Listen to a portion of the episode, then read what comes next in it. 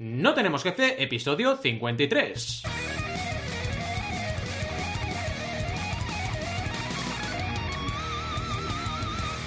Bienvenidas y bienvenidos a NTJ o No Tenemos Jefe, el podcast donde hablamos de emprender con valores o de las consultoras tecnológicas. Uf, qué apasionante mundo. Lo que nos dé la gana, podemos ir de lo más técnico a lo más banal. Si es que hablar del mundo de las consultoras es banal. ¿Y quiénes hacemos este podcast? Ya lo sabéis, ¿no? Hombre, hombre, desde el año pasado que estamos aquí emitiendo, ¿eh? Hace mucho ya, ¿eh? Alberto González, Adrieta Rida, Roberto Resena y un servidor, Valentí Aconcia. Todos emprendedores y algunos de nosotros hasta consultores. Cuidado, ¿eh? Cuidado. Empecemos con el tema de hoy, que como habéis podido comprobar es el apasionante mundo de las consultoras tecnológicas y su impacto en la transformación digital. Que cuidado, se dice pronto, pero hoy en día, si algo estamos haciendo es transformándonos. Ah, no sé a dónde acabaremos, pero desde luego la transformación digital es ya no te digo mm, optativa, es que es obligatoria. La transformación ahora ya no, no, no podemos tardar en hacerla, ¿de acuerdo? Yo me acuerdo cuando empecé, mm, que siempre lo cuento la anécdota, empecé con Internet el primer año de carrera. Ese año ya empecé a programar en HTML, empezamos a ver cositas ya de, de páginas web, ¿no? Año 97. Pues ahí, bueno, la gente pues, no sabía ni lo que era. Estás en internet, te ponían una página web y ya está. Pero ahora ya no vale, ¿eh? No tener página web. Ya no vale.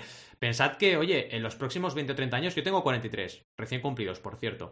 Oye, eh, me quedan 30 años seguramente de curro, 20, 30 años de curro, pues es que no hay alternativa. O sea, en los próximos 5 o 10 años mm, es que no, no puedes no estar en Internet. Ni puedes no dominar las redes sociales, ni puedes no controlar las herramientas que hay ahí fuera, el software que pueden mejorar tu negocio. Es que no tiene sentido que, trabajes así, ¿no? Al final, eh, oye, quizás nuestros padres, los padres de nuestra generación, porque aquí somos muchas generaciones en el TJ, ¿eh?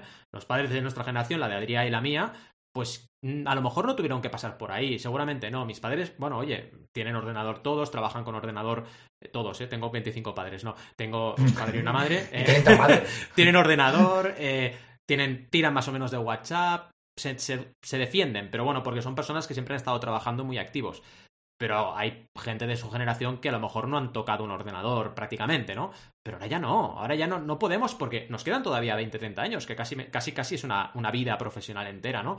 Eh, y ya no hablamos, pues, de los jovencitos, ¿no? O, por ejemplo, de Rob, que hace poco dejó el chupete. Pues, oye, eh, Jolín, va a tener... Es que ya es su, su, su ADN natural. Salió la barba. Exacto, tenía barba con chupete. Exacto, tenía barba, y chupete a la vez. Salí con barba. Ah, es verdad que lo dijiste una, vez. Sí, es verdad. Yo salí con barba. Sí, sí, y oye, ya que estamos en la intro, em, ¿cuántas personas y empresas han visto asomar las orejas del lobo con la pandemia? Hablando de la pandemia. ¿Nos ha pasado de conocidos tal? No, es que al final hemos montado la web y hemos empezado a vender porque tal. Hombre, vale, pero no lo hagamos por obligación, hagámoslo con un poco de estrategia, ya no te digo mucho, preveyendo lo que va a venir. No esperemos a que realmente tengamos un problema para solucionarlo o intentar poner un parche, que es un poco lo que, lo que ha, ido pasando en estos meses tan complicados de 2020, los últimos meses de 2020 y los que estamos ahora viviendo. Es un error, para nuestro punto de vista, pues dejar esto, dilatarlo o no plantearlo. Evidentemente, y esto lo hablaremos, para cada negocio la transformación digital significa una cosa distinta. Entonces, eh, si, hablamos de un restaurante es una cosa, y si hablamos de un consultor o consultora eh, de cualquier temática es otra, y si hablamos de una empresa que hace webs es otra cosa distinta, y para cada empresa es un mundo distinto, y esto lo vamos a hablar y lo vamos a tocar hoy, ¿no? Al final, pensad, por ejemplo, eh, los modelos como, por decir algo. Deliveroo, Globo, hace poco no existían. Y ahora están cambiando completamente todo. Hay negocios que simplemente son una cocina y tiran de Delibero. Y van sacando platos y venga, Delibero envía a casas. Sin local, sin mesas, sin tener que limpiar mesas, sin empleados que atiendan a los clientes. Nada, una web, una eh, cocina y Globo. Es un modelo determinado que funciona porque los costes que tienes tú para eh, trabajar con Globo o Delibero son muy altos sobre tus márgenes. Entonces, si vas con costes muy ligeros, puedes, si no, no. Así que nada, hablaremos de todo ello y ya lo sabéis, si tenemos que hablar de tecnología, pues ¿quién va a hablar mejor que Alberto de este tema? Pues nadie. Así que vamos a por la sección. Antes de eso, no sé si estáis vivos o no, si habéis pasado por eh, empachos con el turrón. Así que, bueno, empecemos. Alberto lo dejamos para el final, como la guinda después de la cena de Navidad. Pero oye, Rob, ¿estás bien? Que te hemos visto ahí un poco pocho estos días. Sí, estoy, estoy genial. Em, a ver, ¿se ve? estoy genial.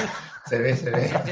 Todo perfecto y, sin ningún problema. A ver, para la gente que nos escuche en el podcast luego va a flipar. ¿De qué se ríen esta gente? Y nos ha enseñado un móvil que pone Tengo COVID.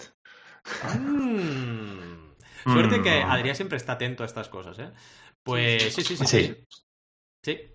Eh, lo siento, pero- ha llegado el momento, tenemos que anunciarlo. En NTJ hay alguien que tiene COVID.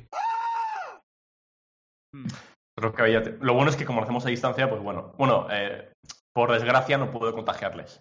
Pero bueno. Bueno, cuidado, cuidado, porque con Adrián tenéis que estar en habitaciones separadas. Ya no dormís sí, juntos. sí, ahora sexo a distancia. Cierto. Exacto. Una, una pregunta, Rob, Mm. eh, por, por curiosidad, ¿tu móvil tiene 5G? Eh, no. Vale, por saberlo, ¿eh? Es, nah, es, es que es para un amigo esto. Sí, sí, no, pues, no, eh, no, no me lo han- no me han activado el COVID por el 5G, Ah, tranquilo. vale, vale. No, Que no lo por han suerte. hecho por, por 5G, vale. No. Pero por una antena sí. Seguro que hay antenas donde vives, seguro. Sí, una antena enorme que me está matando por dentro. Yo, yo no entiendo cómo pueden, o sea, la gente que piensa así, no, no entiendo cómo pueden asociar, escogen cosas random, ¿no? En plan, no sé, estrenan el episodio 9, eh, antenas 5G y COVID, y lo mezclo todo, ¿no? Entonces, eh, los están espiando en el cine y luego... ¿Pero por qué? O sea, ¿qué tiene que ver una cosa con la otra? 5G con... co- No entiendo nada, no, no. En fin. Sí, porque dicen, o sea, eh, um, que con las vacunas nos meten nanopartículas y luego con el 5G nos activan. Ah, pues- vale, vale, vale. En Sí, plan sí. zombie. Qué bueno. Yo es que creo Sí, que sí, reíros, reíros, reíros. Sí, sí, sí, sí, sí. Sí. Se le- Mira, mira, Luego mira, cuando Roberto. sea verdad. Exacto. Oye, ah, zombie. Madre mía, a mí lo, lo que me hace gracia es, vale, ¿y para qué? O sea, yo pregunto, ¿para, para qué? O sea, ¿para qué? ¿Nos activan para qué? El nuevo orden mundial, Para exterminarnos. ¿para qué? Exterminarnos. Ah, vale, ¿para qué? Si somos, con- si ya viven, los poderosos ya viven bien, nos tienen consumiendo, produciendo, tienen pasta, viven de, de coña, ¿para qué nos quieren hacer daño? No entiendo. O sea, no. tiene sentido. No tiene Sinceramente, No tiene a mí sentido. no me van a matar Además, porque si yo pago mis dinero. impuestos. Exacto. Claro. De autónomo, Ahora- cada, cada vez. Ya Ahora, si no pagas, cuidado. Si no, Si pagas, sí. sí que lo harían. Exacto. En fin. eh, Adrián, por favor, ¿cómo estás, hijo mío? Oye, tengo que decir que estoy en estado de shock, ¿Oh? Valentín, ¿Por qué? Uh, de la manera que has pronunciado. ¿Cómo has dicho la, la- la- la palabra esta? Que Sí. empieza por D. La, la empresa esta que empieza por D. Has dicho dos, Globo y. Deliver. ¿Cómo es, ¿Cómo es Deliver? A ver.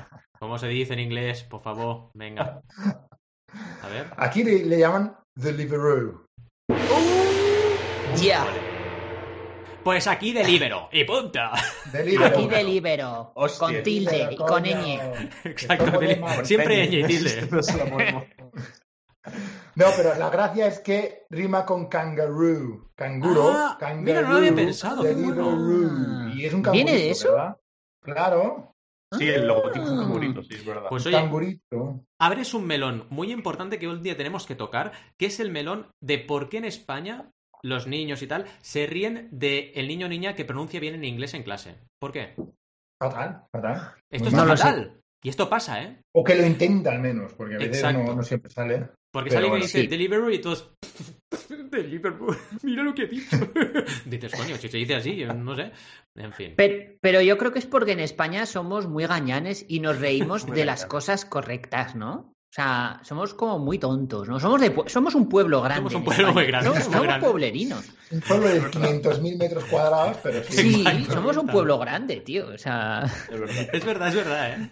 Nos reímos de, de- de la corrección, ¿no? Y de, ¡eh! ¡Mira el listo ese! Ah, ha dicho Google. Ha dicho. Google. Ay, Dios mío. En fin. Bueno, vale, ¿Sabes pon un poco de que orden eso? y... Perdonad. Sí. Perdonad que. A ver, a lo mejor aquí me tiene un triple guapo, pero bueno, Uh, para va. nos metemos en el barro. Jardín, jardín. Puede ser que en España nos falte diversidad. En otros países tienen más diversidad que en, que en España. En el Reino un Unido al más diversidad.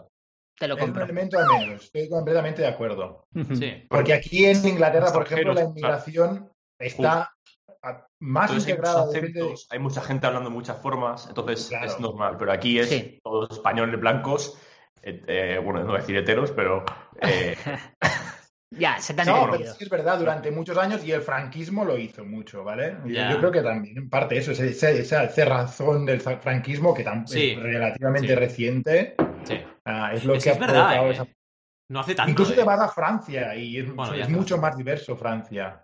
Mm. a ver, también es cierto que es que Reino Unido y, y- y Francia son dos colonizadoras. Claro, eh, claro, no, no. Y aquí hay Estamos de hablando con- de, de Claro. lo Caribe, de todas Oye, oye, que nosotros tenemos la Armada Invencible, ¿eh? Ah, cuidado. Cuidado. Que la, la vencieron, ¿no?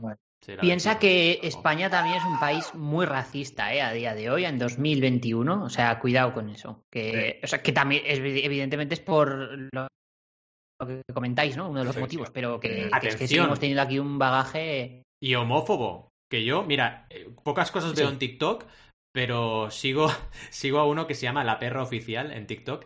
Eh, y son una pareja de, de gays. Y se pasan el día, pero el día entero, ¿eh? Contestando hates. Lo único que hacen es contestar hateos de las redes. Y es una cosa increíble. O sea, dices, ¿pero por qué? O sea, deja a la gente que haga su vida. O sea, no, no entiendo. O sea, ¿qué, qué. Perder el tiempo en ir a hatear no, no, y dices, madre mía, homofobia O sea, total, fatal. Bueno. Perdona que haga el apunte, pero es que no quiero dejar por no quiero que nadie olvide que estás enganchado a TikTok. No ¡Uh! estoy enganchado, no, no, no, no. Yo no he dicho que esté Sí, enganchado. sí, sí. Estoy enganchado. Es un a ver. TikToker. Enséñanos el enganchado. screen time aquí. Exacto, estoy enganchado a, Ge- a Genshin Impact, que es un juego que lo tengo en el móvil. Eso, Eso sí. sí. pero TikTok no.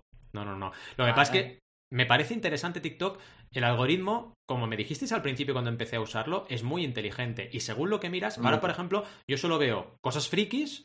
Eh, veo a este porque le, le sigo los vídeos. O sea, si te quedas mirando un vídeo un rato, te, te lo sigue Sí. re- recomendando ese, ese vídeo, ese contenido, ¿no?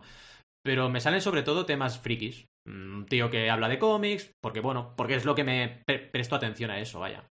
Sí, sí. Mm. O temas de, a veces, pues de meditación o algún tema profesional que sigo, pues me- mm, al final hay contenido bastante diverso. La gente No, piensa que a, a mí lo, que me sorprende es cómo sin realmente conocerte ni tener datos tuyos previos, en un momento te, te empiezas a sacar ese contenido. Por es el muy, uso- no sé, me parece muy por el curioso. uso que haces. A la que te Le quedas comprará los enganchado. datos a otro. No. Sí, eso también tiene que ser. Pero empiezan no, random, eh, o sea. no les hace falta. No, no, no, empiezan random, ¿eh? Empiezan en, eres tío, te enseño tías. random. Empiezan así, ¿eh? Eres tío, te enseño tías. Empieza así la cosa. Te enseño Entonces, melones. te van, eh, te van soltando, intercalando, y según lo que haces, te van cada vez depurando más. Y ya está.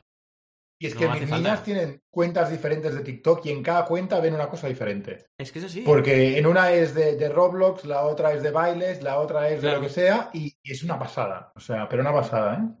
Como Es te adictivo. enseguida. Sí, hay que ir con Sí. cuidado. Sí, bueno, con- Rob, eh, hazte TikTok. yo- Rob, yo- hazte al- TikTok.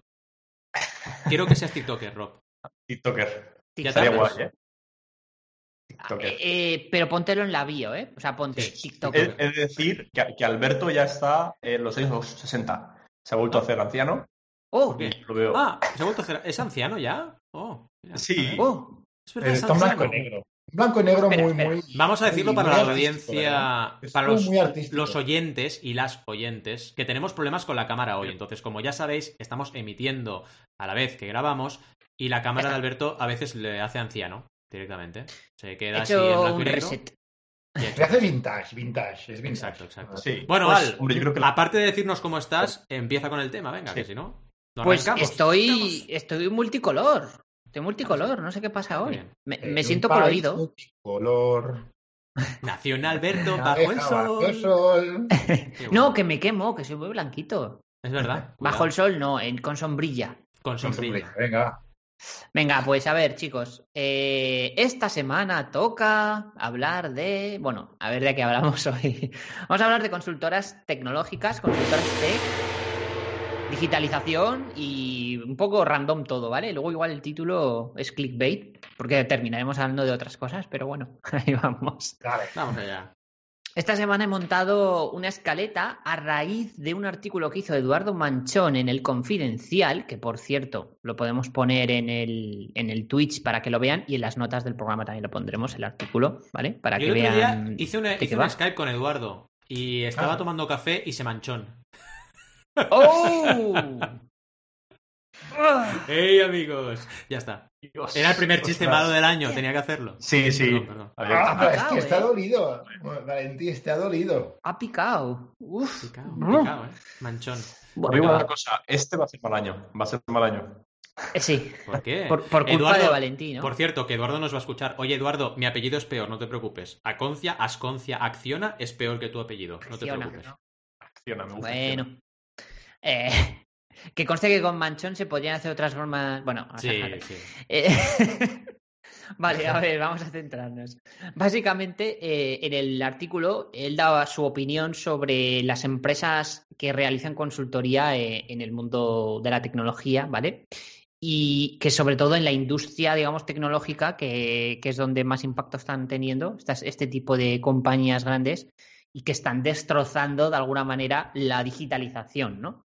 O sea, digamos que él lo que comenta es que no es que lo estén rompiendo a sabiendas de que lo están rompiendo, sino que de alguna manera eh, las consultoras españolas, vamos a centrarnos aquí, ¿vale? Por no hablar generalidades de todo el mundo, eh, no están haciendo bien las cosas. Mm. Y, y yo creo que aquí se abre el debate, que es muy interesante, de entender qué es la digitalización. Porque es que es un tema complicado, es un término complicado. Porque hay muchas opciones eh, de, de- de significado, ¿no? De qué significa en función de tu sector. Claro, no es lo mismo ir a un granjero y decirle voy a digitalizar tu granja que ir a una startup y decirle que le vas a ayudar en su proceso de digitalización porque se han quedado atrás. Cuidado porque no es lo mismo. Evidentemente no le vas a hacer lo mismo, ¿no? Claro. Y yo creo que hay mucha gente que cree que digitalizar un negocio es me monto un e-commerce y ya está. Y lo dicho, si tú tienes una granja o una fábrica de velas, ¿qué es para ti digitalizarte? Por poner un, un negocio normal y corriente diferente, ¿vale? Que siempre hablamos como de startups, aplicaciones, software, pero cuidado, Mm. tú puedes estar teniendo un- una fábrica de velas, por ejemplo. A ver cómo digitalizas tú eso, ¿no? Entonces, cuidado porque no todo se soluciona montando tiendas online y haciendo estrategia en redes sociales. Es que me hace mucha gracia eso, ¿no? De, Mm. oh, te, te hago una estrategia en redes sociales y así te ayudo a mejorar tu marca. Tío, que soy una fábrica de velas. Exacto. ¿Qué me estás contando? Exacto. Y mm, bueno, dicho esto, ¿os acordáis de la web de Renfe que se gastaron, esto fue hace unos meses, en 2020, que se gastaron medio millón de euros para una nueva versión que explota por todos los lados? O sea, es el típico ejemplo de manual para ver que se están Oh, haciendo las cosas mal. Porque al final el- la web de Renfe la hizo, pues ¿quién la va a hacer? Una consultora. Si no recuerdo mal, la ha hecho Indra, pero Sí, mm, sí, sí, siempre vamos, Inés ahí, sí. me, me pondría la mano en el fuego, ¿no? Que conste que yo no la he tenido que usar en 2020 porque no he podido viajar. No, ya. Exacto. Eh, así que no pasa nada, que esté en beta. No pasa nada. Pero bueno. Y, y bueno, lo, volviendo al tema, ¿no? Que conste que yo estoy a favor de la digitalización y, y yo creo que, es un, hecho que, está aquí, ¿no? Que, ha llegado, aquí ha llegado para quedarse y que es importante tanto en empresas privadas como en la administración, ¿no? Que, se digitalice todo. O sea, lo, veo normal, lo veo lógico, me parece correcto. El problema, viene que la gran mayoría de estas empresas externalizan en consultoras tecnológicas que no están haciendo las cosas bien, no porque no sepan hacerlo, sino porque no les interesa, ¿no? Entonces, yo creo que, en mi opinión, digitalizarse implica una transformación. Y esa transformación pasa por involucrar personas. O sea, al final esto no va de pagarle a alguien para que te haga una aplicación o una web o que te haga una estrategia, va de que cambies la forma en que haces las cosas porque tienes que evolucionar o morir. Entonces yo creo que se trata de reflexionar, que te ayuden si no lo sabes hacer a reflexionar, eso está muy bien. O sea, me parece genial que externalices o que subcontrates ayuda si no lo puedes hacer, pero tienes que reflexionar tus procesos, cómo haces las cosas y luego involucrar a todo tu equipo para que estos procesos cambien, se acepten, No, se no, no. modifiquen, se adapten. Porque si no. ¿de qué, de- de qué sirve, no? Que, que ala, te monto una estrategia, me voy y solo y solo te lo ha leído a ti o te lo ha pasado a ti y el resto de la empresa no hace nada. Claro, No tu punto es que hay una, gran, una parte muy importante de recursos humanos, al final. Fundamental. 100%, Para, 100%. para mí es obligatorio. Es que me recuerda, no sé si os acuerdas cuando hablamos con Paula sobre el tema de sostenibilidad, y es que es el- lo mismo, es que estamos hablando de exactamente de lo mismo. Si es un proyecto que haces en un lado, hay como hobby, hay el departamento de eh, sostenibilidad o el departamento de digitalización, es que no va, no va a funcionar. No Tiene que estar integrado en todos los procesos, en la estrategia y desde arriba hasta abajo. Totalmente, totalmente. Fijaros, ¿cuántas consultoras han montado un ERP? El- es un programa de gestión empresarial, Sí. para los que no sepan qué es Mm. un ERP. ¿Cuántas han montado un ERP en sectores industriales que luego han fracasado porque las personas no se han adaptado a usar estos programas de gestión? Porque, Correcto. abro comillas, ya lo hago más rápido de la manera antigua. Sí. Esto es súper típico. El, te monto un, un- o sea, te gasto, te gastas dos millones de pavos en montar un RP, por ejemplo, en una fábrica y luego la gente sigue usando fax o sigue Mm, mm. haciendo las cosas con el, con el Windows 98 porque es que ese programa lo hace bien. Eh, eh, o sea, es súper típico. Yo esto lo he visto. O sea, yo he, vis- yo he estado en, visto, fábricas y en empresas que dices, tío, te has gastado millones y la gente Es que sigue haciendo las cosas en papel. El ser humano es bastante alérgico al cambio y a no ser que seamos, por ejemplo, nuestro perfil, que somos personas que es constante nuestro, nuestra, Mm. nuestro cambio, porque estamos todo el rato en este Claro. mundillo, Sí. en realidad el ser humano no está hecho para esto. O sea, esto nos puede llevar incluso problemas, ¿no? Psicológicos de otro tipo, ¿no? Por el hecho de que lo normal es que el ser humano, cuando está estable, es cuando está a gusto. Y es lo que le pasa a la mayoría de personas que se acomodan en su situación y no quieren cambiar, ¿no? Claro. Sí. Claro. Es muy Sí, y importante. el punto más importante es cómo comunicar esto, ¿no? Mm. A esas personas para que les motive a hacer ese Claro, cambio. Que a lo mejor claro. es el principal problema, que la gente lo comunica de una forma que, te le da rabia. Dices, "Su- mi jefe ahora me ha dicho que tengo que hacer esto de esta forma y eres más rollo y no sé qué. Sí. ¿Cómo, cómo comunicarlo para que eso no sea así? Es complicado, ¿eh? No es fácil. Sí, para- totalmente, totalmente. Que aprendan lo que aprendan un poco lo que ellos se llevan de todo este cambio, de esta adaptación Claro. que están haciendo, ¿no? Y es un tema psicológico, al final es hablar con ellos, que lo entiendan, y ellos y Mm. ellas, y que depende mucho de cómo sea tu relación con ellos antes. O sea, tú También. no puedes pretender, si es una relación de mierda, Sí. que de repente les, vendas aquí la moto de que vas a aportarle mucho porque no. Total. Van a, no van a- Ya. van a ver. Es que Fíjate. Siempre con el lenguaje sutil, ¿eh? Relación Siempre, de sí, mierda. Siempre, siempre. ¿Qué, qué- qué- qué hacemos con este chico? Nos habla mal, nos habla mal este chico. No puede ser. Por favor. Pero Es que por- ¿a ti no te lavaban la boca con jabón, Rob? No. Ese, ese- ¿Qué? ese es el problema. Se han cambiado las cosas, se han, se cambiado las cosas. En nuestra Es- época, diría yo, nos lavaban con jabón la boca si decíamos estas cosas. Yo creo que alguna vez me lavaron la boca con jabón. sí. A, a mí no, pero, pero sé de amigos que sí que les había pasado, sí. Fíjate eso el es por el concepto, COVID, ¿eh? que se pone Exacto, era por el COVID. rabioso. Era por el COVID. Era por el COVID. rabioso del COVID. O sea, el concepto es boca sucia, te limpio la boca con Bueno. jabón, ¿eh? Cuidado, o sea, Pero eran muy directos, ¿eh? Pa, Venga. Estoy sin buscando un artículo para defenderme y Sí. os lo voy a pasar y os leo el titular. Un estudio afirma que las personas que insultan son más inteligentes. Ah, mira qué bien. Joderos. Yo- joder, me cago en la leche, hostia. Yo no paro de Yo insultar. creo que aquí hay una causalidad, una causa-efecto que no funciona ahí, ¿eh? Pero Que la gente inteligente insulte, Otro. vale, pero que si insultas a los inteligentes no me vale. Lo que- bueno es que a cabo por los psicólogos Mm. ha demostrado que la gente que más tacos dice tiene mayor capacidad lingüística. Mira, eso sí que es verdad, ¿eh? Pero Sí, tienes sí, que sí. tener variedad de tacos, porque si no... Claro. Si no, no. Si solo dice capullo, no mola. Va fanculo. Va fanculo. Los italianos Tiene que- tienen una variedad de tacos increíble. Sí, sí.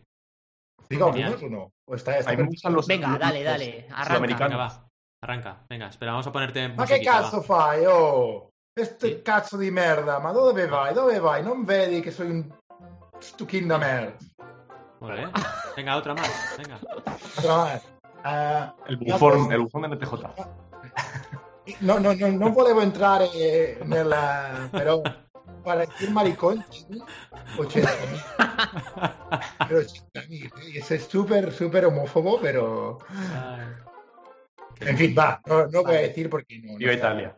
Está bien, va. Viva Pero Italia, demás... De hecho, de estos estudios te puedes encontrar todos, Rob, o sea, el que quieras. Eh, ser heavy hace que es más inteligente. Eh, Sí, es leer libros al revés te hace parecer más inteligente. Todo, lo que Norma- quieras. Ay, sí. Bueno, pero el que vale es el mío. Vale, vale. Que va desde el- Ah, vale, vale, el vale. Verdad, es verdad. Metal, desde el heavy metal. Ya está. Y, y luego lo guapo es que cuando te ves 50 artículos de estos, te lees luego otros 50 que dicen un estudio Sí. contradice el estudio de no sé qué y dices, vale, me quedo igual, se anula. Se anula. sí, Así sí, que sí. no ha valido para nada. Es verdad eso. Me encanta, me flipa. El ser humano es que es genial.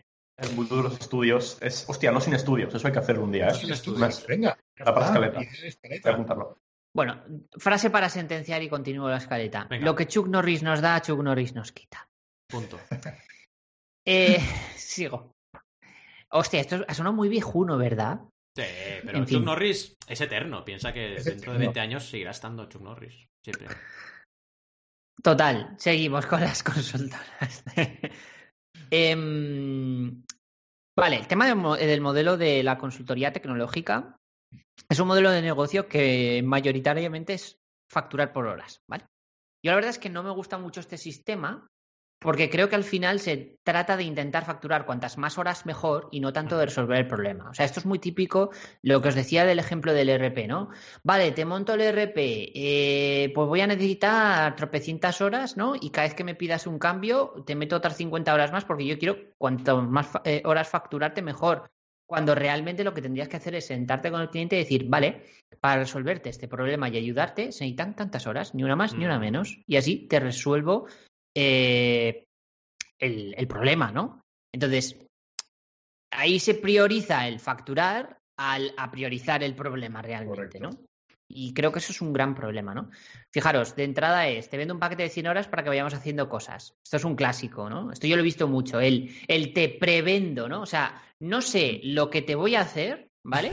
Pero Sí, yo ya. te vendo 100 horas y ya vamos gastando. Y si te sobran, Sí. te las guardas a futuro. Coño, pero ya te he vendido 100 horas y me las has pagado. Joder. Sí, sí. O sea, esto es súper típico en las consultas tecnológicas. O sea, yo lo he visto y, y es para flipar. O sea, eh, me parece una burrada, ¿no? En vez de, en vez de invertir un poco de tiempo en, en establecer que realmente cuántas horas son, Mm. no sé, yo creo que, que ahí falla. Son estrategias de venta. ¿no? También.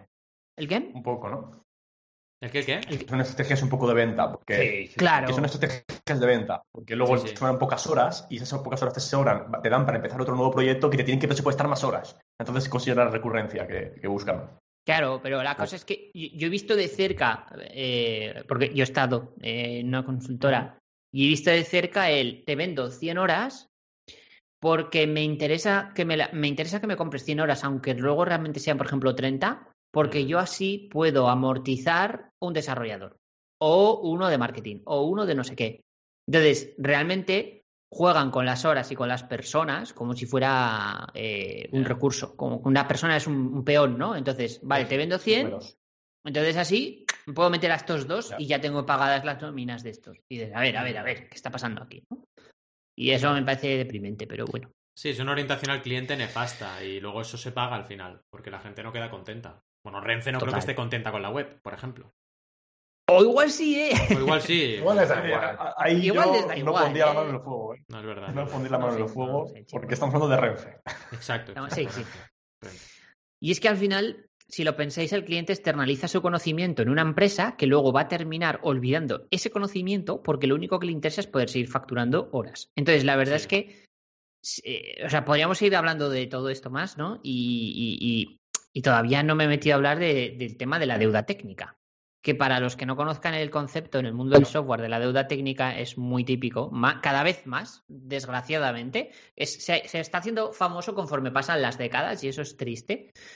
Para los que no conozcáis el concepto, básicamente la deuda técnica es cuando tú desarrollas algo que sabes que está mal o que o no es que esté mal, está bien, pero no es lo más eficiente, Mm. pero que en ese momento te encaja mejor por diversos motivos, ¿vale?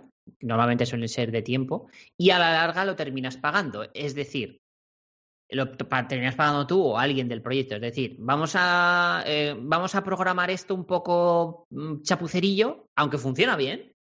Y luego dentro de cinco años, ostras, hay que migrar. Hay Uf, que a ver quién se mete a tocar ese que- código. Mm. Claro. A ver quién se mete a tocar el código, ¿no? Bueno, ¿qué ha pasado? Por ejemplo, eh, ahora en 2021 se ha activado la normativa de pagos, el PSD2, que realmente se tenía que haber activado hace un par de años, porque se activó a nivel internacional, pero en España dijeron, es que no llegamos, no nos da tiempo. Y lo demoraron y ahora se ha activado en 2021 porque se ha demorado porque el Banco de España decía que no le daba tiempo. Sí que le daba tiempo. Otros países a nivel internacional lo activaron. ¿Por qué no daba tiempo? Por la deuda técnica. Me juego lo que queráis a que era eso. Básicamente a decir, ostras, que tenemos que cambiar todo el software de todos los bancos y de todas las pasarelas de pago. Ostras, a ver quién se mete a programar eso. Porque igual es código que, hay, que ha programado gente que ya no está. Mm. Sí. Igual, igual, hay, igual hay bancos que ahora tienen software que lo ha programado gente que está muerta. Y, que se, se hace bien, se hace modular, se hace todo ¿Sabes? Claro. bien abs- abstraído, O sea, no hay problema. Así, así, tal cual. O sea, así Sí, os lo digo. ¿eh? Entonces, eh, volviendo a la digitalización, que al final se mezclan un montón de temas, ¿no? Eh, yo creo que el futuro de la digitalización es crear tu propio equipo interno. Esta es mi opinión, ¿vale? Luego lo debatimos y a ver qué os parece a vosotros. Pero básicamente para mí es crear tu propio equipo interno dentro de tu compañía o externalizar eh, a empresas de software modernas que saben que tienen que fusionar los equipos y trabajar codo con codo. Es decir, si tú no eres capaz de tener un CTO o como quieras llamarlo, o no eres capaz de conseguir ese equipo, imagínate que te pegas seis meses y no consigues crear el equipo, ¿vale? No pasa nada. Externaliza, no me parece mal externalizar, Mm. pero externaliza con empresas que de verdad tengan una metodología de fusión de equipos y que se sienta que se está trabajando conjuntamente con unos objetivos, no por pagar horas porque sí. Y olvídate, por supuesto, de mencionar a las empresas famosas. Olvídate de la fama y del renombre para esto. Tienes que buscar a alguien que te ayude, no a alguien que tenga más portadas en periódicos generalistas. Entonces, eh, creo que es importante eso, ¿no? Yo he trabajado con consultoras y he visto cómo es la estructura interna, ¿vale? Y a mí como profesional me avergüenza algunas cosas que he visto, actitudes de personas y demás, ¿no? Y ojo, creo que no tiene la culpa toda la estructura. O sea, yo he estado en consultoras muy grandes.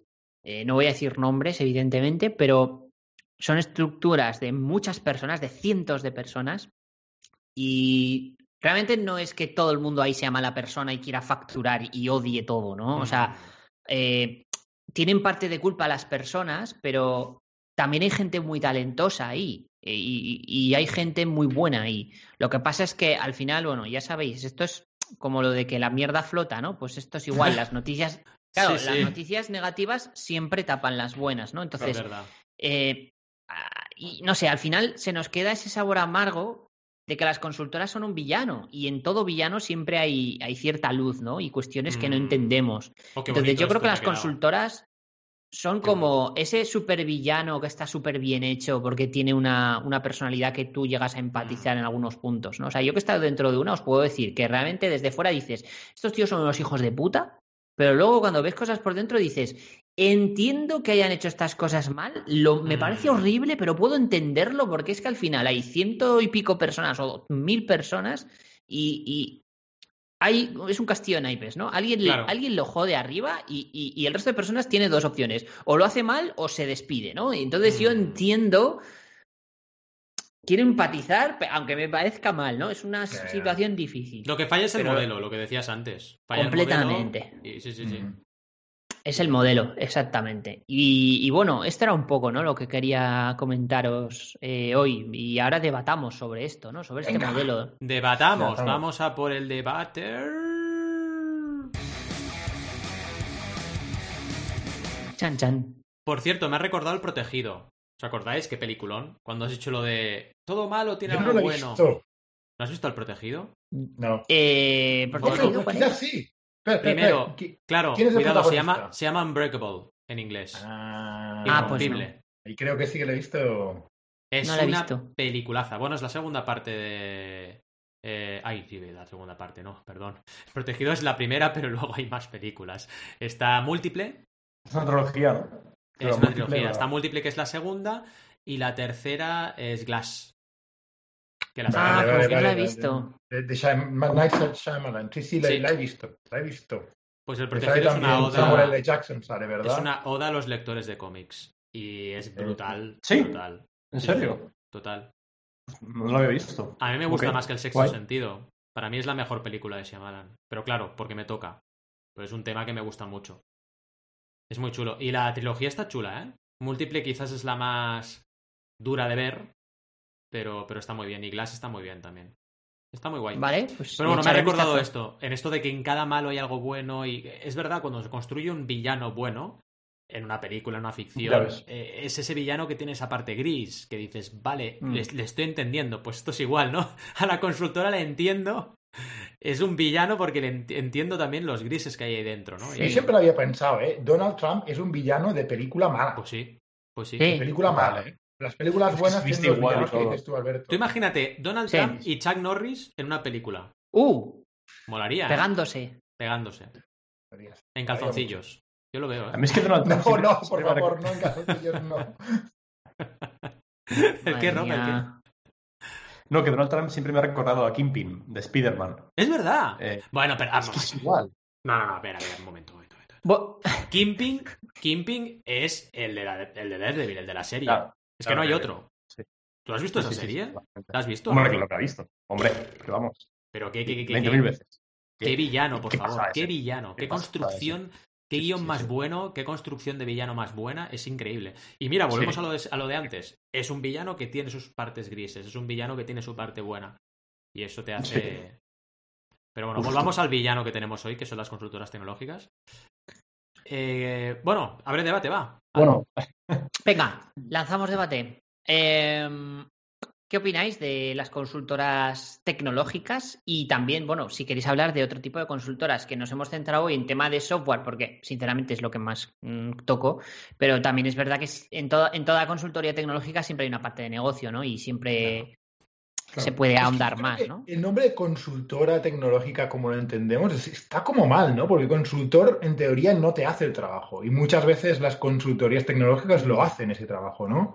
Son las Ya. que pican código, Eso es. ¿sabes? Sí, O sea que el nombre de consultora Esto, Adrián, es muy buen apunte el que haces. Va ligado a la estructura, o sea, al tamaño, ¿no? Porque Claro. cuando empiezas como consultor independiente, como nosotros que lo somos, ¿qué te ocurre? Que los clientes se piden más cosas.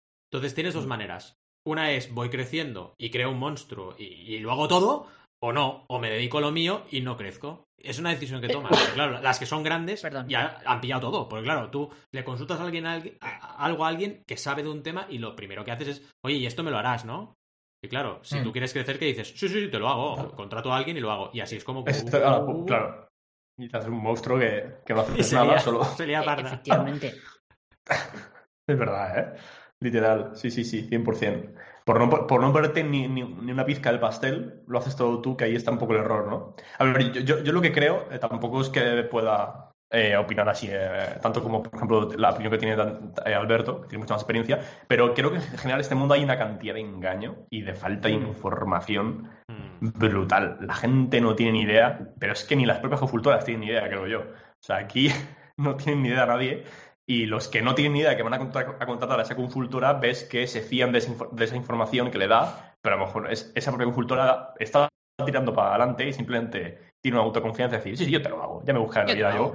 Sí, a lo mejor tiene no. conocimientos de un Esto lenguaje de creo. programación y, y todo lo hace con ese lenguaje de programación, cuando quizá no sea el más adecuado para ciertas aplicaciones, ¿no?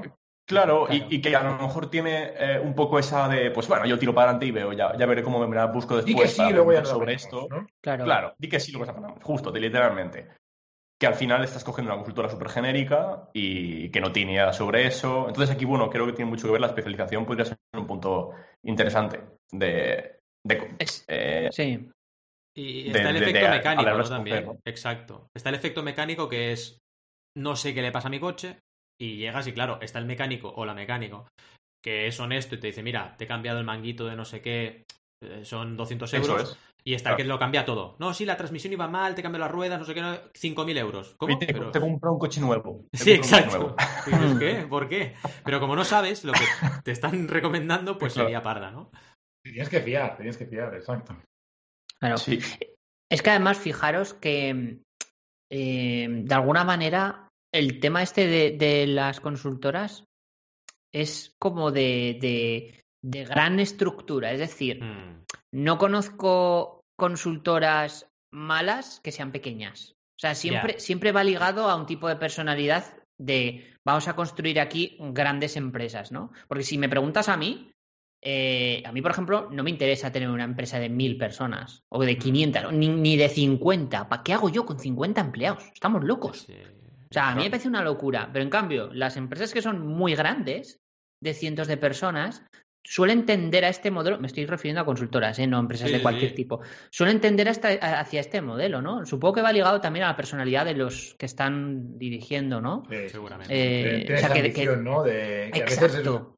el número, ¿no? De vanity metric, ¿no? De cuánta gente Sí. tienes, de cuánta, Mm. cuánta, como las visitas en tu web, ¿no? Vanity Claro. metric total, ¿no? Fíjate Sí. que las consultoras muchas veces tienen nombre de nombre de apellidos de las personas que las fundaron, Sí. ¿no? sí. Mm. Arthur Andersen, que quebró, ejemplo. era uno de ellos, sí, sí. Por ejemplo. Total. Y Total, es un, total. un- un- un egocentrismo que no veas. Yo, a ver, contesto la segunda pregunta que he hecho de otro sector y enlazo ya con la siguiente casi.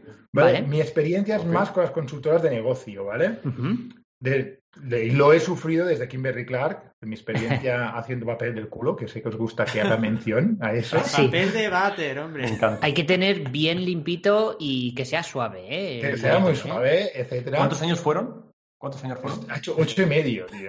Ocho y Wow, medio. ocho años y medio, Adrián haciendo papel del culo. ¡Guau, qué gusto! Tienes una Oye, oye, expertise ahí de, de- culos.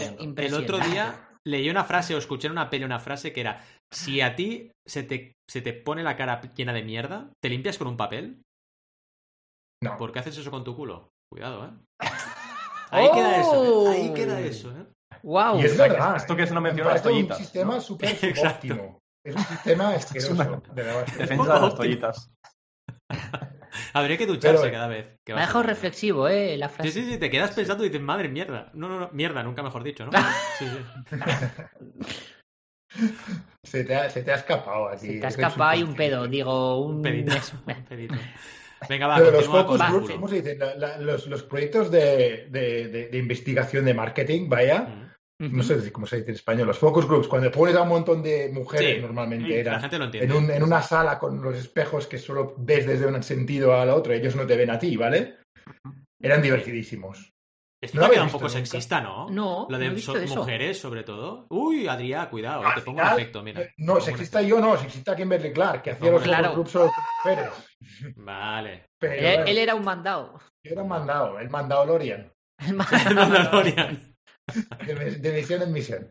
En fin, mi experiencia era con ah, empresas que venían a Kimberly Clark, a la típica Accenture, que estaba seis meses haciendo un proyecto y luego había una reestructuración de la hostia. Y, y, y- y- Claro. y sacaban a un montón de gente. Y para mí, y es- esa, esa, que pasa también con las consultoras tecnológicas, yo creo, ¿vale? Mm. Kimberly Clark se sacaba la responsabilidad, ¿vale? No es que seamos nosotros, lo ha dicho la consultora, que tenemos que despedir a tanta gente, tanta ¿vale? gente. Era un poco como, en plan, y pasa mucho también con las tecnológicas, en plan, mucha gente no quiere internalizar eso para decir, no, no, es culpa de ese, y poder Mm. señalar con el dedo, ¿sabes? En Mm. plan, no soy Sí, sí, yo. esto es muy humano también. Sí. Fin, muy, ahí. muy español también esto, ¿no? De para el otro. Un español muy, muy humano, ¿eh? Bueno, Yo aquí diría sí, yo diría Eh, humano, ¿eh? sí. Porque yo esto os lo he contado alguna vez, que, que en Mediaset eh, me pasaba un poco también la cultura italiana, era un poco así, la cultura italiana de esa empresa, cuidado, no quiero generalizar, ¿eh?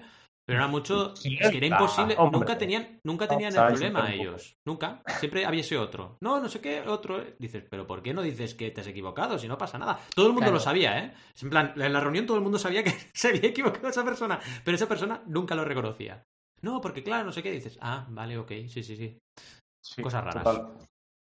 Pero aquí, eh, el, ¿cómo se llama este chico? Eh, a ver si lo encuentro un segundo. Peter Drucker, el, el que habla Sí, mucho sobre cultura. sí, de- Y la frase tan famosa de Culture eats strategy for breakfast. La cultura se come la estrategia para esa desayunar. Esa frase que es Mm. la leche.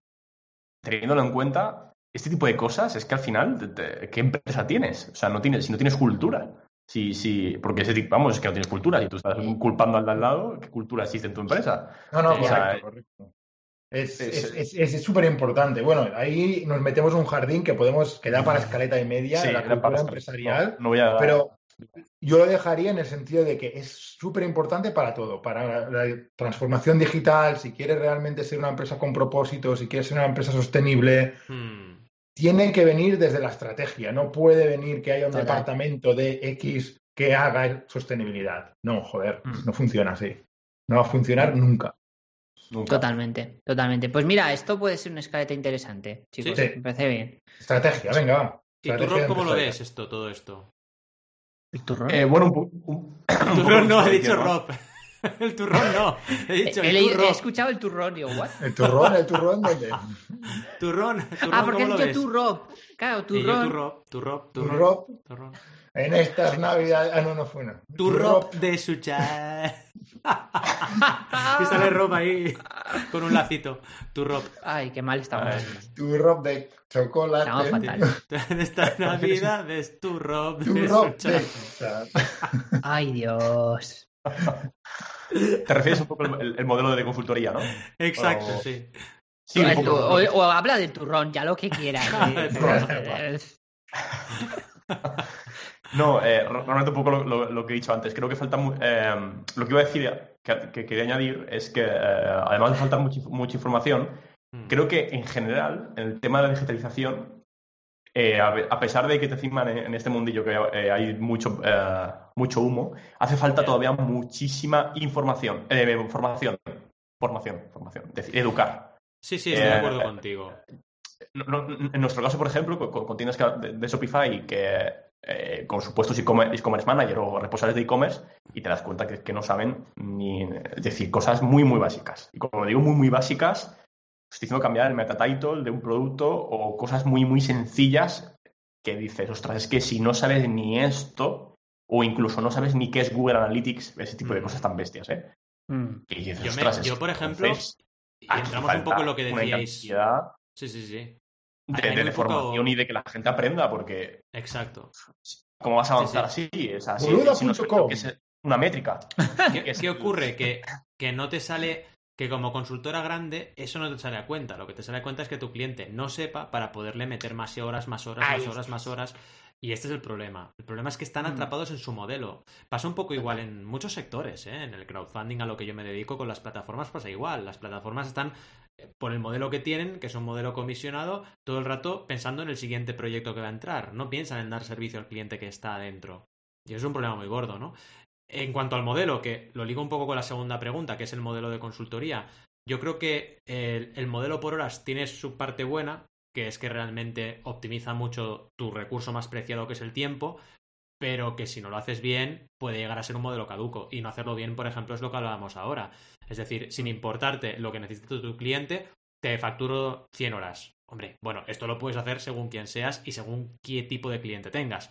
Pero está mal de entrada. Lo que tienes que hacer es primero, oye, vamos a ver qué ocurre. Aunque a lo mejor te cobre una hora de consultoría o dos para saber qué está ocurriendo ahí, diagnosticar, tengo que hacer eso antes que facturar más.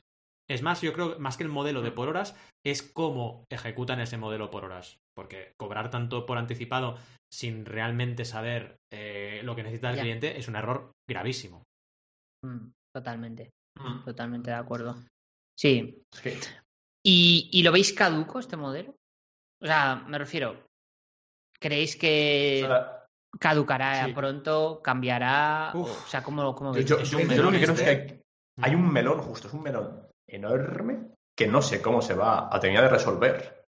Eh, porque es cierto que faltan, o sea, aquí hay un problema de recursos humanos muy grave de, de que darle flexibilidad a la gente para que ellos mismos solos sepan hacer eh, X cosas, ¿no? Exacto. Y no, y no, a ver, yo creo que sí va a cambiar. Eh, yo creo que eh, bueno, eh, en, determinadas culturas de algunos países funcionará antes, funciona más rápido que, que en otros. Eh, y veremos cómo va No sé, caducar, caducar no caducará. Siempre va a haber esto, porque es como, como es una falta de información tan grande, eh, es un problema. Es que encima es, es extrañísimo todo esto porque es como. Tenemos, por un lado, una falta de información enorme y por otro lado, una sobreinformación internet sí, sí. Ya, que no sabes ni por dónde empezar. Entonces es Total. imposible que se conecte ambas cosas, porque mm, ¿dónde, dónde miro? ¿Cuál es la fuente eh, buena? Eh, Fiable. sí, Exacto. ya. Es que, ¿Cómo no me sí. distraigo mirando la última cosa que ha hecho Literal. Trump en Twitter o lo que sea? Ya. literal. Entonces Mm. es muy jodido, ¿eh? Yo no sé si, no, no sé cómo va a evolucionar. Sé que va a evolucionar, pero no sé cómo.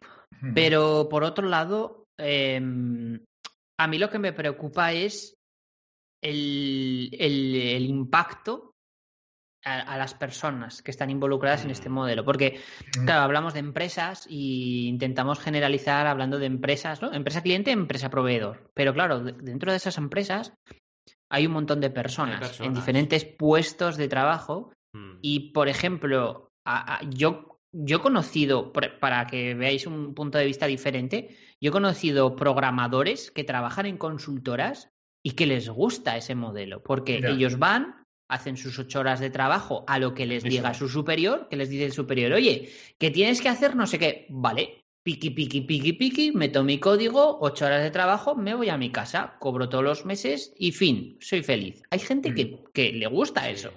Y, Estabilidad. y claro, ahora, Ahora a esa gente no le puedes decir, bueno, que sepas que este modelo se va a ir a tomar por saco, vas a tener que renovarte, vas a tener que hacer no sé qué, no sé cuánto, y va a decir, eh, eh, eh, eh me estás quitando mi zona de confort.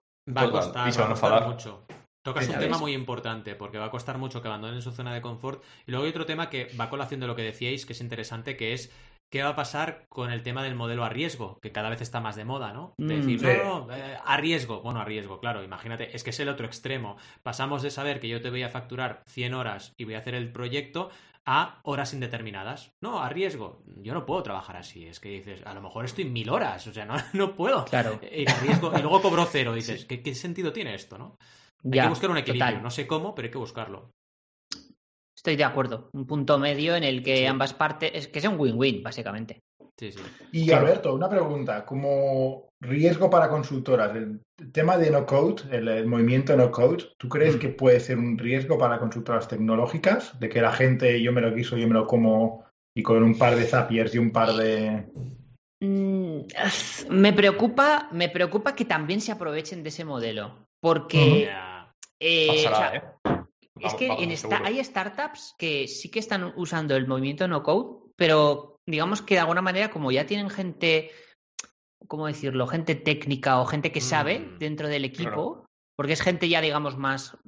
Es que no quiero decir más joven, porque tampoco quiero que tirar de ese Te concepto, entendemos. pero, Sí. pero me entendéis, gente más, eh, más puesta al día, vamos a decirlo Mm, así. sí. Claro, pero es- Eh, sí que es cierto, tampoco estoy en ese término, pero es verdad que creo que la- eh, las nuevas generaciones sí que van a ir más adaptadas digitalmente. Digital- Entonces, Mm.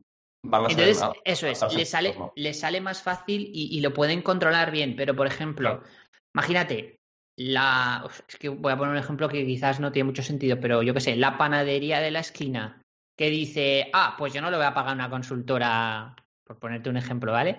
Voy a, voy a tirar de no code. Vale, pero es que como se rompa ese no code porque algún servicio de los que ha conectado o no sepa configurar o lo que sea, explote, ¿a quién va a llamar para que se lo arreglen? A la consultora. ¿Y qué va a hacer la consultora?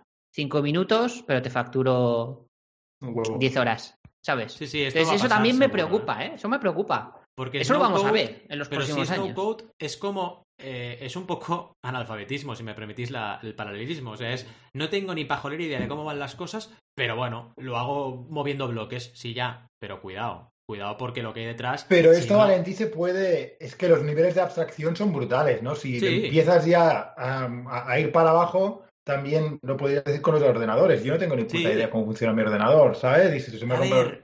ya, estoy de acuerdo, pero, pero tú, por ejemplo, tú precisamente eres una persona no nativa digital como yo, pero que, jolín, que has visto las tripas de un ordenador, ¿me explico? Sí, ¿Los sí, has yo lo he visto? visto, sí. Has visto lo que es Mm. una placa base, has desmontado y montado cosas, Mm. tarjetas gráficas, has hecho cosas que puedes tener una idea de más o menos lo que hay ahí dentro, más pequeñito, pero, ¿vale? Creo que eso es un punto importante, porque las nuevas generaciones, estoy de acuerdo con vosotros, son más ágiles, pero a veces no entienden lo que están haciendo. Y yo esto me lo encuentro en clase cada día que hago clase. O sea, es una cosa increíble. Eh, Mm. Saben moverse en Instagram y poco más, pero a la que ya vas a Instagram Ads ya no tienen ni idea. Pero ni idea, ¿eh? Dices, Jolín, tampoco lo estoy diciendo aquí. Y eso también me preocupa, porque dices, oye, cuidado, porque a lo mejor sí que se mueven como usuarios muy bien, pero profesionalmente no tanto. Y creo que aquí hay una asignatura, y es también culpa de la generación anterior, Mm. porque como no les hemos formado en eso, debido a que Ya, ha habido, un- ha claro. habido una brecha muy, muy gorda. Porque era Muy gorda, nuestra, gen- brecha ¿sabes? digital, sí, nuestra sí. generación, la generación que tenemos ahora cuarenta y pico, no hemos podido enseñar casi nada. Porque estaban los otros profes, ¿sabes? Entonces no hemos podido transmitir ese conocimiento. Lo tenemos ahí, algunos entramos en la uni ahí de de refilón. Es muy extraño todo esto que está pasando, Mm. pero bueno. Sí, es, es curioso, ¿no? Y, y bueno, lo que decís de la brecha digital es que es verdad, o sea, y, y ya no por, por una cuestión de, de que no haya recursos, es que también el sector, o sea, que también, ¿eh? El problema es, evidentemente, es recursos, ¿no? Pero es que también el sector de la, vamos a decir, del, de Internet, por decirlo de alguna manera, es que evoluciona tan rápido, es que lo que, lo que usas ahora en seis meses ya se ha podido morir, o, o, o sea, o ha cambiado todo, o sea, evoluciona tan Sí. rápido que, que, que luego también no estamos preparados los seres humanos para, para asumir No, no. tanta, tantas cosas, ¿no? Los sistemas se han vuelto tan complicados, pero tan complicados, que es imposible que alguna persona sepa de, de todo, vaya, ¿no? Es, Es imposible. Total. Y no tiene sentido tampoco, ¿eh? No tiene sentido, no, no, No. Pero antes, yo qué sé, cuando empezaban los ordenadores que tenían, Sí, ¿sabes? claro. Todo el mundo sabía programar en ensamblador, que tenías que programar en ensamblador en un momento Mm. dado, y luego, pues ha, ha sido lo que ha sido, ¿no? Hay, hay, hay dos niveles de abstracción cada vez más altos, desde lenguajes de programación de bajo nivel a lenguajes de Mm. programación de alto nivel, Mm. a HTML, a no code, eh, encima de todo, ¿sabes? Y, Claro. a ver quién entiende todo. maneras, yo creo que el no-code, quien lo entiende y lo, y lo sigue un poco, también es, es, eh, es gente, eh, o sea, también es un poco nuestra burbuja. Ya, también claro. creo que sea algo que a día de hoy Eso siempre pasa. mundo- Eso es lo primero. Y luego que, eh, o sea, por ejemplo, voy a poner el caso de Alberto, te voy a utilizar como figura, ¿no? Pero si Alberto utiliza no code para algo, ejemplo, eh, él, él podría perfectamente haberse hecho su RSS feed y haberlo hecho todo ahí a palo seco, pero Claro. cogió Anchor FM, que es no code realmente, Sí, y sube ahí el audio y se olvida. claro. Entonces ahí está el potencial de eso, ¿no? De, de decir, Mm. para, es que mi tiempo vale mucho más dinero que si sí. entro aquí y lo subo en un momento. Entonces, a, a utilizar ahí el no-code sí que es un potencial, pero vamos, eh, Enorme. Lo que pasa es que la gente, yo veo que la gente no llega a entender eso. Es como que ve herramientas, ve que se pueden hacer cosas, pero no llega a entender el concepto y el por qué. Claro. Po- Porque yo veo mucha gente que dice, me lo voy a hacer todo eh, con eh, JavaScript y, y me lo voy a pegar. Y dice, pero vamos a ver, para hacer una puta landing page, cógete una tontería, Sí, sí. ¿no? No Eh, te pegues es aquí la currada. Pero la, la gente ahí también le tira eso y no, no llegan, ve como el no-code también como, como un, un error. un poco, o- ¿no? De- Sí, claro. Sí. A ver, que, Total, yo, yo creo que, que el problema es que eh, la gente no sabe lo que quiere. Pero bueno, ya nos ponemos un poco más Sí, eh, meta, ¿no? ya. Metafísicos. Sí, sí, sí. eh, porque, a vamos ver, nivel, ¿eh? Sí, claro. Vamos a ver. Esto, esto es como Zapier. O sea, yo Zapier me parece brutal. Tienes conex- puedes conectar 2000 apps. Dices, hostias, qué guay, ¿no? Y, y que pu- puedo hacer mil cosas. Eh, vale, pe- pero ahora tú habla con tu amigo que tiene una startup o yo, cualquier cosa, o que tiene un trabajo normal, pero Mm. que le puede ayudar Zapier en su trabajo. Y ahora dile, puedes conectar 2000 apps. Vale, ahora a ver si- esa persona es capaz de sacar por sí mismo una conexión útil para él, que, re- que realmente diga, coño, sí que me ha agilizado el trabajo, o sí que he sentido productividad, o sí que he sentido, porque realmente el no code está muy bien, pero es lo que dice Rob, tienes que saber usarlo. No saber usarlo de tener conocimientos técnicos, sino de, de qué coño quieres hacer, porque es que mm, Literal. ¿De si tú coño? sigues, claro, imagínate, voy- voy- me, me he puesto, me he montado todo con no code, pero sigo enviando fax. Vale, Exacto. pues a ver, amigo mío, aclárate. ¿Qué quieres hacer? ¿Qué- o sea, qué- cu- eh, analiza tus procesos, pero es que yo creo que el problema es que nadie nos ha enseñado a, a realizar introspecciones profesionales de Mm. qué, cuáles son mis procesos, cómo puedo cambiar, qué- o sea, todas esas cosas. La gente no lo hace. La gente no está un día en su casa y dice, voy a analizar cómo soy, qué cosas puedo mejorar de- del trabajo. O sea, ya no me meto en temas psicológicos de, de personalidad, ¿eh? ya me meto en temas de, voy a analizar los procesos sí. que hago en mi día a día en la oficina. Y ojo, no tienes por qué montarte tu propia startup para hacer eso. Puedes tener tu trabajo de ocho horas normal y sin- ser contable de, de yo qué sé qué, de un hospital Sí. y decir, oye, eh, y decir un día, oye, voy a analizar qué procesos hago y a lo mejor me ayuda el no code así clicándome, clicando cuatro Claro. cosas y conectando, Sí, ¿no? sí. Pero eso no lo hace nadie. La maldita zona nadie. de confort, porque es en plan, no, yo ya estoy bien aquí, vengo, me como mi bocadillo, voy a tomar el café a las 11, contesto Claro. los correos, hago no sé qué y me voy a mi casa. Sí. y Y hay hago gente que le gusta hacer cada día, in- Sí. ¿Sabes? Yo, yo- yo he visto gente usando Excel, haciendo sumas con la calculadora y poniéndolo en Excel. ¡Ay, ¿vale? sí! Esto es un mito. Sí, sí, sí, sí. sí. Tía, Esto existe, muy señores bestia, y ¿eh? señores. Y, Oh. y- y es que le explica, dice, no, pero es que ya me gusta así, yo lo hago así, me gusta. Y dices, coño. Sí. Guau, pero, Pero- yo también lo he visto, ahí- ¿eh? Ahora ahí- que lo ahí dices, es, es una Bueno, barrera muy grande. De esta, ¿eh? esta anécdota, chicos, esta así- anécdota a mí me la ha explicado mi suegro, ¿eh? Y mi suegro fue directivo del Banco Sabadell, solo digo eso. Y me lo Sí, sí. explicó de una persona que hacía eso. Imagínate. Y esto no, yo lo he visto en mi empresa, mi ex empresa lo vi también en Mediaset. Y dices, tío, pero Pero, no, es que pero voy más rápido, dices, ya. y ellos te dicen, es que me gusta así, es que así Sí, me sí. funciona, lo que plan, decías ya, tú un pero es una antes, hoja Alberto. de cálculo, no una hoja solo, ¿sabes? Hoja de Ya. cálculo te calcula cosas, ¿sabes? Pues no, no hay manera. Sumar y eso. sí, Y sí, ahora yo hablamos también de lo he hacer visto una- eso. Sí, sí, una locura. Mm. Ostras. Pero, pero luego es esa gente, a ver, lo, siento para los amantes de Excel, pero esa gente que usa calculadora en Excel, luego es esa gente la que va fardando de, eh, que se hacer tablas dinámicas, cuidadito, eh, cuidadito. es como, tío, estás usando la calculadora y luego después de meterlo hacer la tabla dinámica. Es como que has hecho medio proceso.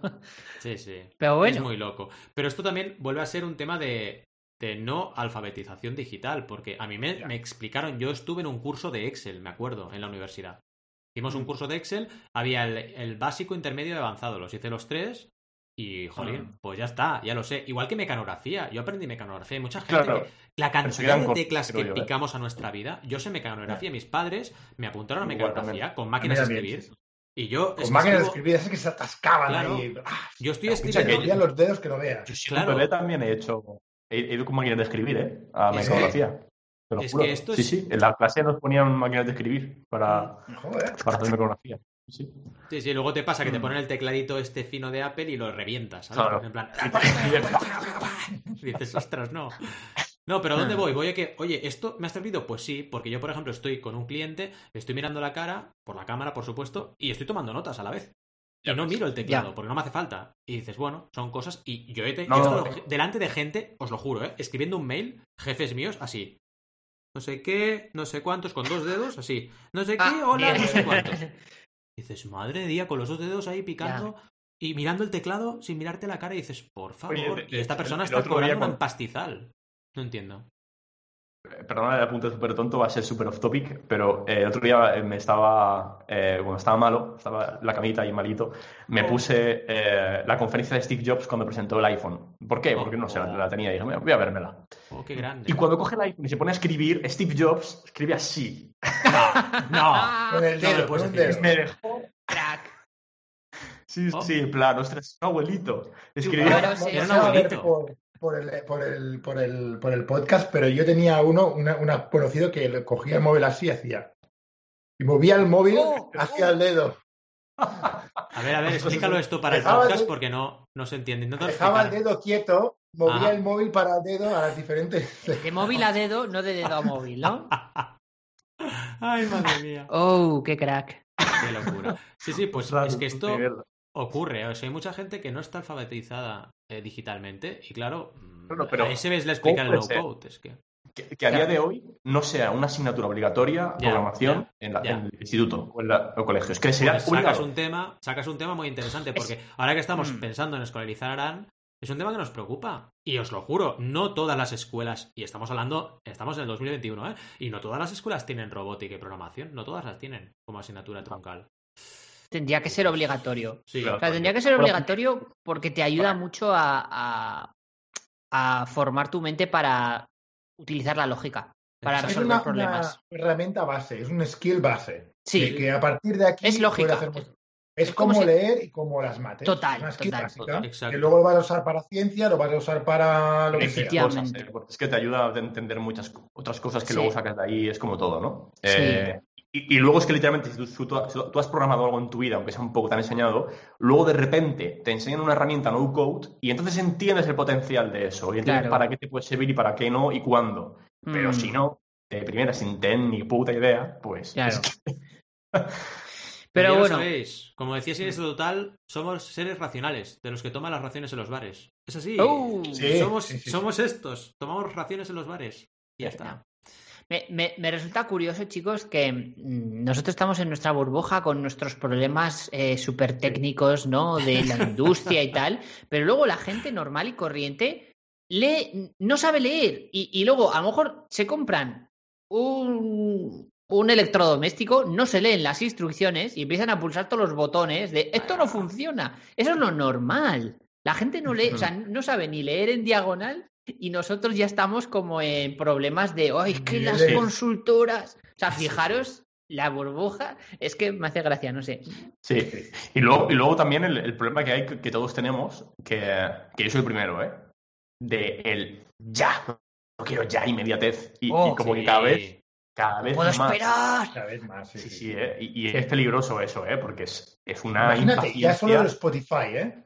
Que, que antes, querías escuchar un- una canción, o tenías la suerte que la sacaban por la radio de, de, de- de pura potra, Mm. o tenías que irte a una tienda de discos que te pidieran el disco, si no lo tenían, que no sé qué, que no sé cuánto. Ahora no, ahora dices, ¿qué canción es esta? ¡Pum! Ya está. Sí.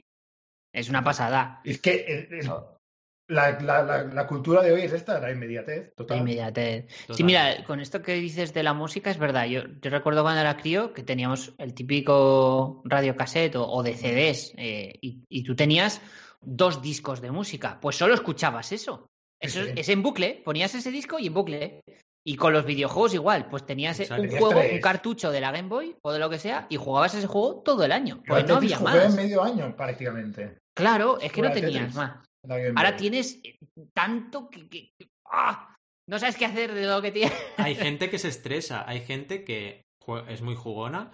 A mí no me pasa, pero hay gente que sí, que se estresa de los juegos que quiere jugar. Y, y imaginaos cómo es el. Y no da abasto para jugarlos a todos. Y Mm. dices, madre mía. No es prueba, pero esa frase que acabas de decir, la extrapolas al sexo y queda fenomenal. Pues sí, es verdad. es verdad. Oye, Tanto también hay gente adicta al sexo, eh, cuidado. Es desesperada. Exacto, exacto. Hay gente que tiene que follar tanto. No, no, Oye, pero- ¿para cuándo un no sin sexo? Oye, es verdad, no hay- sin sexo. Con las chicas. ¿Por qué Venga. con las chicas? ¿Y si, y si es homosexual el sexo, qué? Te Bueno, estoy pero pillando todos hoy, ¿eh, tenemos una chica, ¿no? Los de aquí los cuatro. Es verdad, los de aquí sí. Y que, ve- que venga, que venga una pareja homosexual para com- complementar, venga. Venga, va. Bueno, venga. va a quedar un episodio. Venga, va, venga. que venga. Que venga todo el mundo. Venga, abrimos. Y hacemos una orgía, cada uno en su Venga, casa. sí. Cada uno en su casa por Twitch, que nos Por banean en el segundo segundo, pero bueno. Lamemos la Eh, cámara. Sí. Venga. Voy abriendo sabéis- el OnlyFans, ¿vale? De no tenemos jefe. Venga. ¡Oh! Ah, OnlyFans. Sí, sí. no, Que OnlyFans no solo es para este te- tipo de cosas, pero bueno, ahora parece. Es como un Patreon, de hecho, pero bueno, ahora parece que solo hay sexo ahí, no sé. En fin, Bueno. en fin. Oye, ¿tienes Es más que- preguntas, Al, para nosotros o no? Bueno, yo iba a decir que, que a ver, Valentí, eh, crowdfunding y, y sexo, ¿cuál crees que va a crecer más? No, sexo, no hay duda. Sexo. No hay El duda. No, sexo o sea, siempre que- crece. No hay duda. Vale, vale. Sí, sí, va- ¿Sabes va- la cosa va de, hay- de- de ponerse duro, ¿no? El tema. Exacto, exacto. Es un no parar, es un no parar. En Eh, fin, Cualquier- ¿Sabes que cualquier tecnología evoluciona hasta el punto en el que se puede ver sexo en la tecnología esa? Siempre, ¿qué dices? siempre. Es una regla de Internet. Qué bueno. Esta. Mira, por eso OnlyFans. Exacto. Claro. ¿Qué se llama? La El crowdfunding ha llegado al sexo. La regla del pepino. No sé, hay una La regla tiene un nombre. Crowd pero- porn. Crowd porn. Entonces también en NTJ hablaremos de sexo. Es todo, o sea, todo tiende al sexo. Todo, Todo. todo- todo al final A mí lo que evoluciona. me preocupa de eso es que en NTJ el- desde el día uno estamos hablando de sexo. Entonces significa que no vamos a crecer más ya. Desde el. Claro. Cuidado, Están estancados. cuidado. ¿Podemos decir que OnlyFans es porn funding? Porn funding. Sí, podría Es ser. un nuevo tipo de crowdfunding, cuidado. O sea, ¿eh? Sí, sí, sí, sí. De hecho, hay. Después, sí. de, ¿cómo, ¿cómo se llama el inmobiliario? ¿Cómo se llama el inmobiliario? ¿El inmobiliario ¿Cómo se llama? El ¿El crowdfunding crowdfunding inmobiliario? Sí, Inmobiliario. puedes llamarlo así. Eh, No. Pues después de crowdfunding inmobiliario, Real estate. ¿no? El típico tráiler. Real Eso es. estate. sí, sí. Pero bueno, Ya. Valentía ahí tiene una opinión sobre los tipos de crowdfunding. Sí. Es, Porque en realidad, el crowdfunding de inversión inmobiliaria es de inversión. Puedes Sí. invertir vía Claro, préstamo, vía inversión, pero no es inmobiliario como Y tal. el crowdfunding de porno es de recompensa, ¿no? Sería de Sí, recompensa. Vaya recompensa. Bueno, Vaya a no, ser que, a no ser que invirtieras en una productora de cine porno. Entonces sería de inversión. Una recompensa pegajosa. Pegajosa, pegajosa. Sticky, sticky. Madre mía, ¿cómo Sticky. está? Estamos variando mucho, ¿eh? ¿Cómo hemos acabado pero, hablando de porno? Ay, Claro, luego está el crowdfunding recurrente, entiendo, Sí. ¿no? Exacto. eh, sí, claro, Recurrente, paras, Que le- de. Que suele Sí, ser de recompensa, por cierto. Sticky mensual. claro. Un sticky mensual, de- Roberto. Eso es. Claro. Bueno, de- normalmente suele ser semanal, ¿no? Pero, o incluso exacto. diario, varias veces al día, pero el sticky puede ser recurrente, claro. Es recurrente. En fin, acabamos este episodio de consultorías hablando de sexo, pero bueno, esto es así. Hoy creo que os hemos pillado un poco fuera de juego, no a la gente que nos escucha eh, el podcast, sino a la gente del directo, porque entre que hemos cambiado de día, entre que el día tampoco es un día muy normal que digamos, porque No. mucha gente está de vacaciones, ha sido un poco extraño, ¿de acuerdo? Pero bueno, ya hemos actualizado el calendario eh, ahora mismo, así que ya sabéis ahora que cada viernes estaremos grabando episodio y como siempre, cada miércoles a las 12 y 12, eso sí, nunca se ha cambiado ni se cambiará, espero, tenemos ahí nuestro episodio del podcast No. programadito y lanzadito, ¿de acuerdo? Eh, sobre todo, muy importante, nos podéis encontrar todos vosotros y vosotras en notenemosjefe.com. Podéis dejarnos sugerencias, podéis hacernos comentarios sobre los episodios, podéis también pasaros, navegar por eh, el gestor de podcast que escuchéis, eh, sea Spotify, sea otro, y dejarnos ahí un comentario, estrellitas, valoraciones, todo lo que queráis. Todo lo valoramos un montón, de verdad, porque hacemos esto también por vosotros y vosotras. Como siempre os decimos, hasta el miércoles que viene, eso sí, y grabaremos el viernes como siempre. Os deseamos muy buenas y creativas jornadas. ¡Hasta luego! Adiós. Adiós.